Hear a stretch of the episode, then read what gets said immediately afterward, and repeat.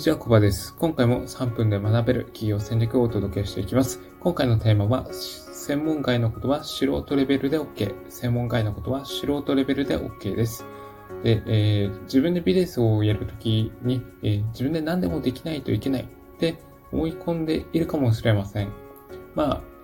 あ、なんですけれども、別に、あの、専門外のことは素人レベルでも OK なわけです。全く知らない、全く知らないっていうのは、それはまた問題かもしれないですけど、まあ、あの、最低限知ってるだけであって、まあ、あの、うまくやる必要はないってことですね。まあ、あの、わからないことは Google で調べて、まあ、対処してみるのもいいですし、まあ、それでも解決できないのであれば、まあ、誰か、誰かできる人に依頼したりして、まあ、済ませればいいだけの話です。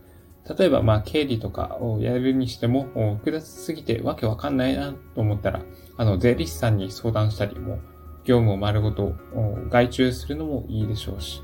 まあ、そんな感じでうまくできないことは自分がやらないような仕組みを作ることが大事です。で、まあ、どんなに苦手なこととか、不得意なことに手をつけたとしても、何ですかね、時間とエネルギーが必要以上にかかってしまって、それがストレスにあって、本来やるべきことができなくなってしまうってことです。仮に、あの、苦手なことに一生懸命取り組んで、やったとしても、あの、上達レベルってある一定の段階までなんですよね。やっぱりあの、それ以上となりますともうめちゃくちゃ時間かかったりとか、もともとのやっぱ才能とかも関わってくるところなので、なんか無理にやったところで、本当に何ですかね、業務をどんどんスムーズに進められるレベルになるかって言ったら、それはまた、なん、うん、疑問に感じるところです。まあ、そんなことするより、まあ、もともと備わっている強みとか得意なところをどんどん伸ばしていく方が、えっ、ー、と、授業を成長させるためには、あの、効果的なことでございます。なんですけど、ちょっと例外がありまして、この2つのスキルだけは必ず身につけておく必要があります。個人でビジネスをやっていくのであれば。まそのスキルが、えー、セールスとマーケティング力です。このスキルは売上に直結する武器になります。なので、まあそういった意味で、えー、必ず身につけておく必要があるってところですね。自分の爪がなくてもマーケティングとセールスさえできちゃえばお金って稼げるわけです。まあ、それほど必要不可欠なスキルで。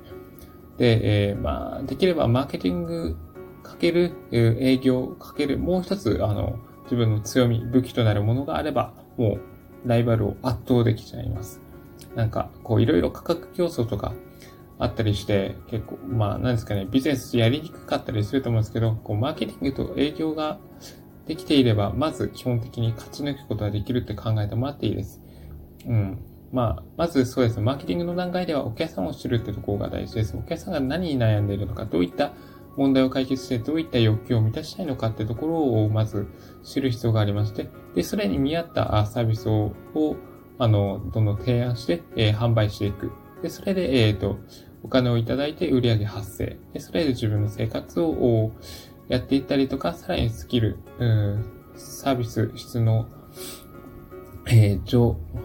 向上につなげていくっていうところが大事な、大事になってきます。お金もらうのに抵抗あると思うんですけど、実際お金もらわないとちゃんと活動やっていけないので、えー、まあ、ちゃんともらえるところからもらっておきましょうってところが大事になります。まあ、そうですね。なので、えー、今回は、